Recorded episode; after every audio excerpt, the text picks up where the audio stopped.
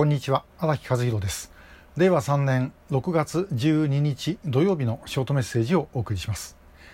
えー、と昨日国会の、えー、拉致問題対策特別委員会衆参で、えー、2年1か月ぶりに開催されました、えー、どうご覧になったでしょう？まあ、私ちょっとあの大学の用事等々でですね、えー、部分部分しか見れなかったんですけども後で全部内容は確認しようと思ってます。もしご覧になってあのこの質問は良かったなとかですねそういうふうに思われることありましたらあ質問した議員さんにぜひ激励のメッセージを入れていただければと思います。まああの拉致特が開かれなくても他の委員会でもですね、えー、質疑はできますのでまたそういう時にやってもらおうというふうに思ってます。でさて、えー、今日は2002年以前の北朝鮮の嘘というお話です。で、えー、北朝鮮はもうできた時から嘘ばっかりの国です。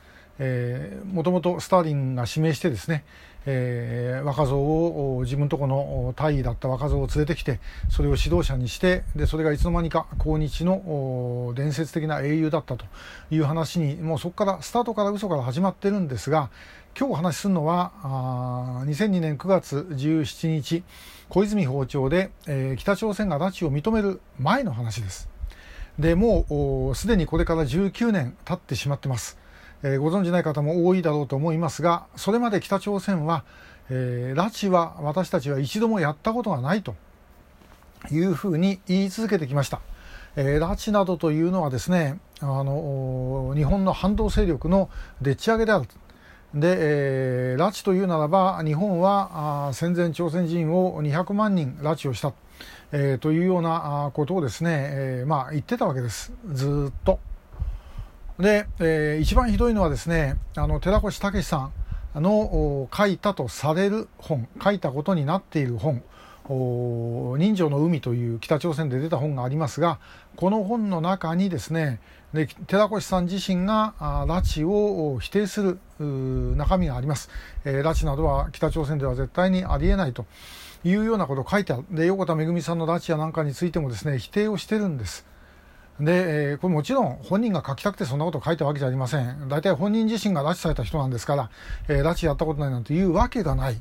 ですね。それも北朝鮮があもう代わりに書いた。で、寺越武の名前だけを使ったということで間違いないんですけどもともかくもうそういうふうにですねもう嘘で固めてきました。で実はあの2002年平成14年9月17日の小泉訪朝で金正日がそれを認めたわけですね。でしかしまあ俺は関係ないと一部の人間がやったことだという話をしてごまかしたまあえー、俺には関係ない、ねえー、下っ端がやったことだったのはよくあの日本でも、えー、あるいは秘書がやったことだとかですね、えー、あるいは部下がやったことだとか、まあ、そうやってあの責任逃れする人たくさんいますから、えー、まあそれぐらいはちょっと可愛いもんだなとは思いますがしかしやったということを認めたことだけは間違いがない。で、えー、何だったのかということです。でもみんなこのことについてはですね実はスルーしちゃってます。で私もこれ気がついたのはあの学習院大の村主道美先生の本読んでです。あそういやそうだったと、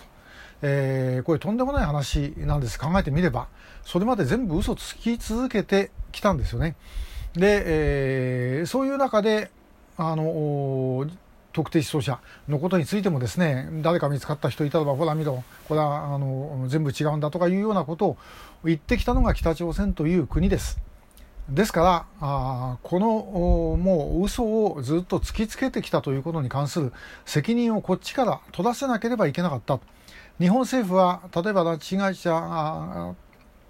というふうにですね認定してから本人が拉致でなかったらば北朝鮮から大変な反撃を食らうというふうに言ってるんですけどもそんだったらばそれまでですね拉致1回もやってなかったといった北朝鮮に対して大変な反撃を食らわしたのかあんなこと1回もやってません。で、えー、その後言ってきた、例えば、めぐみさんの偽遺骨だとか、あもうそういうような種類のことについてですね、えー、いろいろ言ってることはありますけども、問題はその前、えー、拉致を全く認めてなかったということです。だったらば、その責任を当然取らせなければいけなかったはずなのに、そこのところをですね、北朝鮮がずっと嘘をつき続けてきたということについては、日本政府は、あまあ、もう完全にスルーをしてしまった。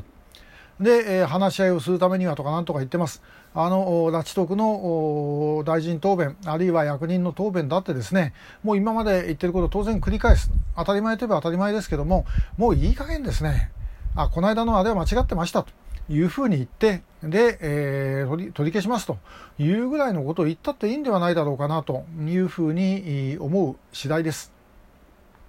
えー、共産党の笠井明議員が質問の中でですね、あのかつて安倍政権の時には、えー、制裁えー、一本槍、えー、だったのがトランプが話し合いとなったらですね、えー、突然、えー、条件つけずにあの相対するというようなことを言ったと。これは筋が通ってないんじゃないかという質問をされてました。でまあ私まあ笠井さんとは、まあ、いろんな意味で意見違うところがあるんですけどもこれ全くその通り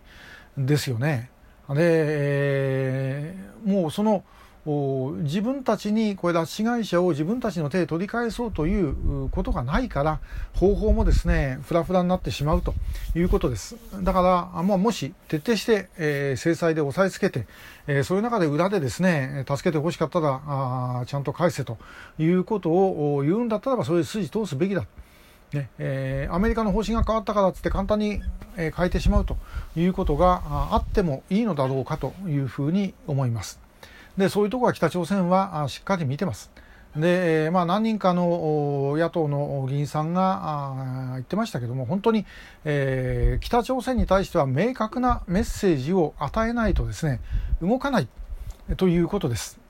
えー、でこのままで、えー、言ったらですね向こう側はまあ何もしなくてもいいんだろうというふうに思うんだろうということでありまして、えーそこをちゃんとですね突き抜ける必要がある。でともかく2002年まで拉致は1回もやったことがない。そんなことを言ってる連中は日本の反動勢力だと言ってたことに対して責任を取らせると。これは必要だろうと思います。それをやらせなかったらばいけないんでそういう嘘をついてきた。でそれによってですね拉致の解決を遅らせたという責任は間違いなく向こうにあるわけですから改めてこっち側からお前らの言ってることは今まであの時だってずっと嘘ついてて、えー、その嘘をごまかし続けてきたんだと。だからもう今言ってることだって信用できねえと、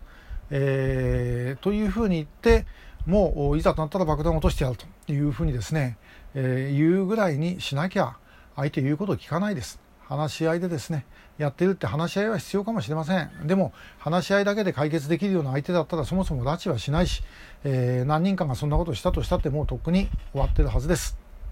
その点をぜひとも皆さんご理解をいただきたい。ということで今日もありがとうございました。